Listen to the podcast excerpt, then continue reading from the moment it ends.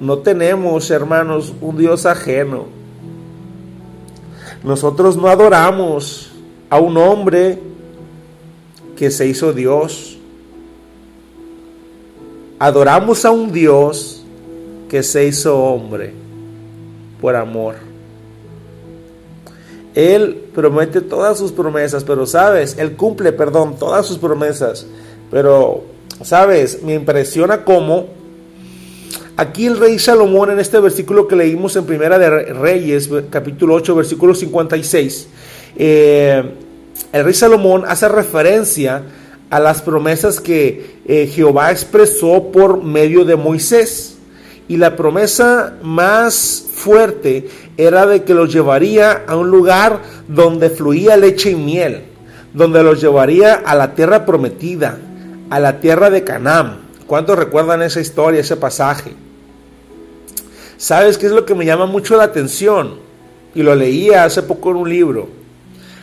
Que Dios prometió darles la tierra de Canaán.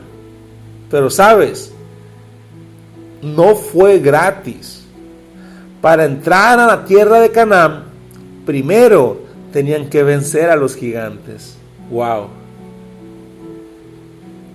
Para que haya un, cumplimiento en esa promesa, primero el pueblo de Israel tenía que luchar por esa promesa y tenía que vencer esos gigantes. Aleluya. ¿A qué gigantes tienes que vencer? para alcanzar el cumplimiento de tus promesas. Y mira, ojo, cuidado.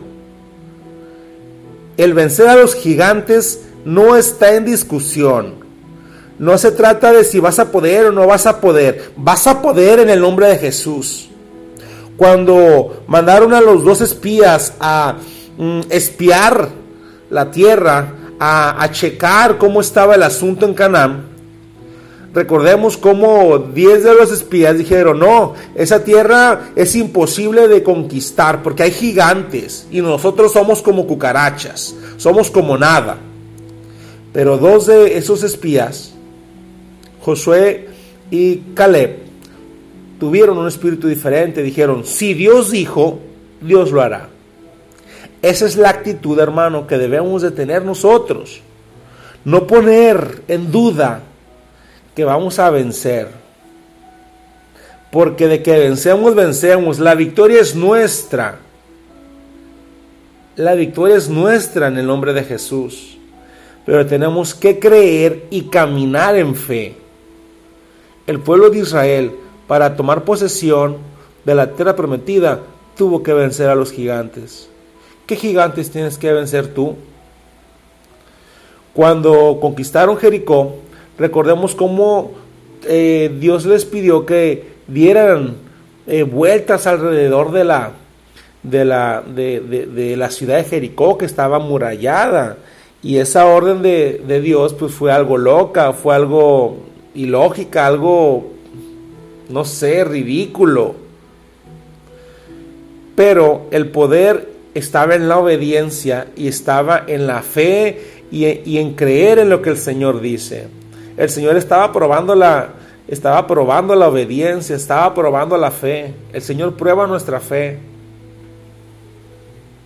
¿Por qué? No me preguntes por qué, hermano. Solo cree. Cree solamente. El Señor sabe cómo actúa y sabe por qué lo hace. Él ve todo el panorama. Nosotros vemos solamente una pequeña parte. Confiemos en que el artista que hizo el cielo y la tierra, que puso las estrellas en su lugar, que le dijo el mar, hasta aquí mar. Confiemos en ese Dios. Confiemos en ese Dios. La construcción del templo, hermanos, no nació en el corazón del rey Salomón, nació del corazón del rey David. El rey David le dijo a Jehová, Jehová, quiero edificarte un templo. Y Jehová le dijo, haces bien en anhelar eso, haces bien en desear eso. Pero sabes, le dijo Jehová, no lo edificarás tú, lo edificará tu hijo Salomón. Y el rey David hizo hasta donde pudo, para dejar todo listo para que el rey Salomón edificara el templo.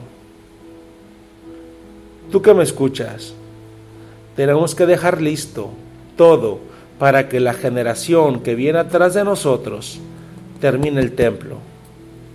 Tú y yo tenemos que dejar todo listo hasta donde podamos para que la siguiente generación alcance las promesas que tú y yo quizás no alcancemos a ver. Moisés, a Moisés no le fue permitido entrar a la tierra prometida. Pero sin embargo, el Señor fue fiel con él y en el monte de la transfiguración estuvo parado a un lado de Jesús. Quizá haya promesas, hermanos, que no alcancemos a ver con nuestros propios ojos, pero yo anhelo con el corazón que lo que yo no alcance a ver, lo vean mis hijos o los hijos de mis hijos. Así que caminemos confiados en que el Señor es fiel y Él cumple sus promesas.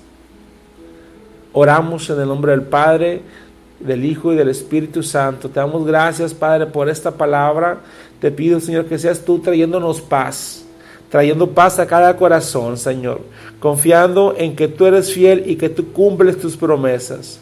Preparando nuestros corazones, Señor, y confiando en que lo que no alcancemos a ver nosotros, lo verán nuestros hijos y los hijos de nuestros hijos. Aleluya.